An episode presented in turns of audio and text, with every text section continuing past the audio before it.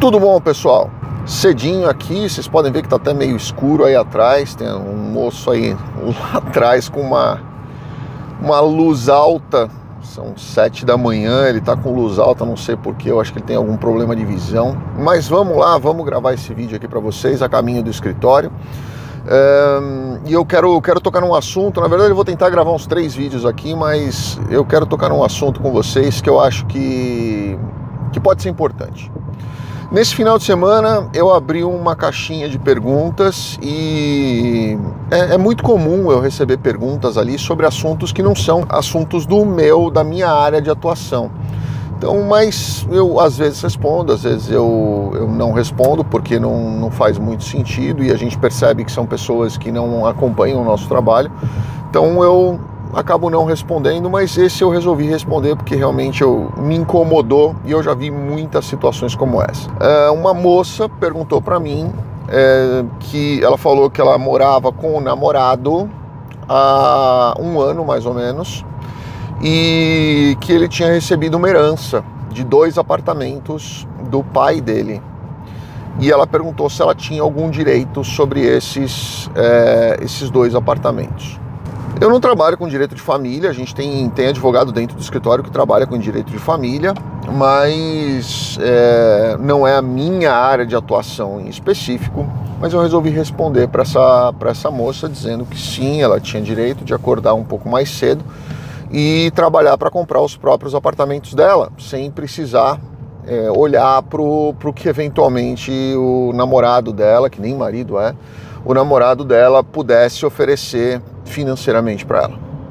E, e, isso me trouxe, eu, eu respondi essa questão, não porque eu não pelo simples fato da pergunta dela ter me incomodado, né? Porque eu acho que tanto homem quanto mulher, é, eu sou realmente totalmente a favor de direitos iguais, totalmente, totalmente.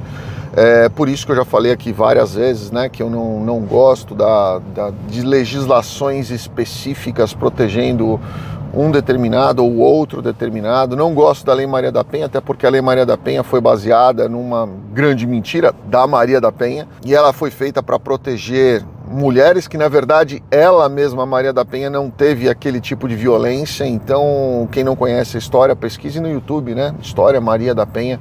Vocês vão ver que a, a Lei Maria da Penha foi criada baseada numa grande fraude.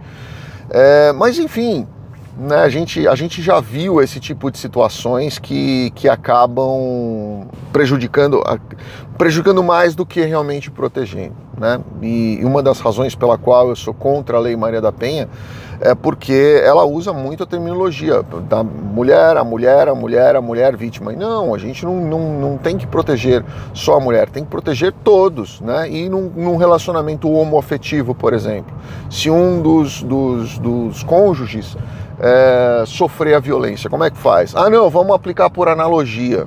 Ué, mas se é por analogia, a própria Constituição fala que todos somos iguais perante a lei, não é verdade? Então, quer dizer, se todos somos iguais realmente perante a lei, todas essas é, legislações que tratam apenas um lado, ou só o homem, ou só a mulher, ou só o homossexual, é, ou só o negro, ou só o branco, ou só o, a criança. Não, todos somos iguais perante a lei. Você pode ter agravantes em razão da insuficiência ou da hipossuficiência do outro, mas é, a legislação tem que ser para todo mundo, né?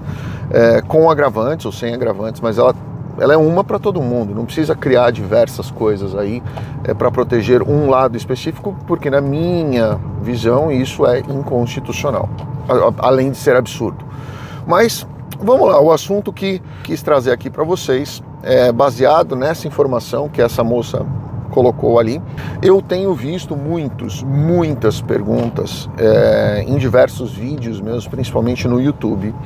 E eu deixo essas perguntas lá, quem quiser que descasque o ovo ali na, nas pessoas. Muitas pessoas perguntando sobre direitos quando elas querem se mudar para os Estados Unidos. Eu tenho tanto homens quanto mulheres. Tá? Então não, não quero que vocês pensem aí, ah não, mas isso é a mulherada querendo dar golpe nos, nos americanos. Não, não, não. Tem homens e mulheres fazendo a mesma coisa, tá? Perguntando para mim, poxa, se eu casar com um americano, tá no Brasil, conhece um americano numa rede social, casa pela rede social sem ver pessoalmente, sem ter um contato físico, sem olhar no olho, sem enxergar. É, eu costumo brincar, né? Você não sabe nem se a pessoa tem chulé, você vai casar com ela por rede social e aí, na hora que vocês forem dormir juntos, é, ela tem chulé, e aí como é que você vai fazer, né? Então, assim, são várias questões aí que, que envolvem isso. Eu sou absolutamente contra, mas muitas pessoas perguntam para mim: Poxa, conheci meu, meu namorado, minha namorada na rede social, resolvi casar com essa pessoa. Muitos casam até por procuração, acreditem vocês, sem nunca ter visto. Casei com essa pessoa, entrei com um pedido do meu, sei lá, seja um visto K ou seja um green card, cada caso é um caso, e nós resolvemos é, morar juntos. A partir do momento em que eu casei com essa pessoa, eu tenho direito sobre o patrimônio dela. A gente tem visto muito, muito, muito, muito caso, mas muito mesmo, de pessoas que brasileiros chegam nos Estados Unidos, casam com americanos, acabam se deparando com uma cultura totalmente é, diferente da, da brasileira. Tá? Isso é uma coisa que as pessoas precisam entender. Americano, ele tem cultura, americano não, qualquer lugar do mundo, você vai ter cultura diferente, costumes diferentes, é, regimes familiares diferentes, legislações diferentes, é, enfim, datas de comemoração é diferente. Então, quando você chega num outro país e casa com uma outra pessoa, com um costume totalmente, uma cultura totalmente diferente da sua, você vai ter aí uma série de, de atritos. Né? Eu já tenho atritos com os meus sócios por causa de, de questão cultural. E, e, por que, que eu não teria com a minha esposa? Né? Por que, que eu, a gente já tem, mesmo ela sendo da mesma cultura, imagina com, com, com culturas diferentes, com criações diferentes, com é, formas de, de enxergar o mundo diferente. Então, assim, as pessoas vêm e, e, isso me perturba muito, porque para ela, para essas pessoas que fazem essas perguntas, não basta só o green card, ela quer mais uma vantagem. Ela já está se casando pelo green card, não pelo amor. Mas além disso, ela quer mais alguma coisa. Pô, mas além do green card, será que não dá para eu ganhar mais alguma coisinha dessa, dessa outra pessoa aí? E isso é o que faz com que o brasileiro fique queimado em vários lugares do mundo. Né? É, o, é o jeitinho de querer ser esperto, é o jeitinho de querer tirar vantagem e sem se importar com o outro. Tira vantagem e dane-se o outro. Né? Ah, eu ganhei, dane-se o outro. Então, pensem nisso, eu tenho visto isso acontecer muitas vezes. Eu deixo os comentários lá, porque eu acho que a pessoa fazer um comentário desse é uma vergonha para ela própria, né? ela, ela, se, ela, ela, ela se aceitar isso já é uma vergonha para ela própria, então eu deixo ali para que ela passe vergonha por ela mesma e dane-se. Mas eu quero trazer aqui para vocês, para vocês entenderem muitas vezes como o brasileiro é julgado no, no exterior. Eu vejo muito português reclamando de brasileiro, com razão, tá? Eu tenho muitos amigos portugueses e o que eles me contam que eles veem os brasileiros fazendo em Portugal é um absurdo. Eu fico com vergonha por eles, né? É, o que os brasileiros fazem nos Estados Unidos, o que os brasileiros fazem no Canadá, não estou dizendo todos, tem brasileiro muito bom, muito, gente muito honesta, gente muito tranquila, eu conheço diversos, mas é essa meia dúzia que vai lá e queima os outros.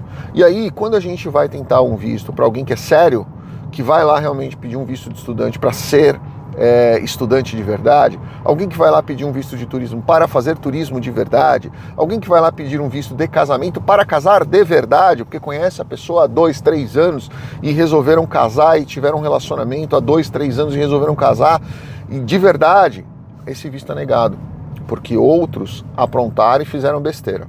Então pensem vocês nisso e vocês mesmos comecem a cortar esse tipo de pessoas da, do, da volta de relação de vocês, do grupo de WhatsApp, do, do, canal do YouTube que você vai seguir, ou da estrutura que você vai conviver, do grupo da igreja, do grupo de, de Facebook. Quanto mais longe você estiver desse tipo de situação, menos impacto essas pessoas terão em vocês. Fica a dica aí para vocês, um grande abraço. Vocês já viram isso, deixa aqui embaixo no comentário. Fiquem com Deus. Obrigado.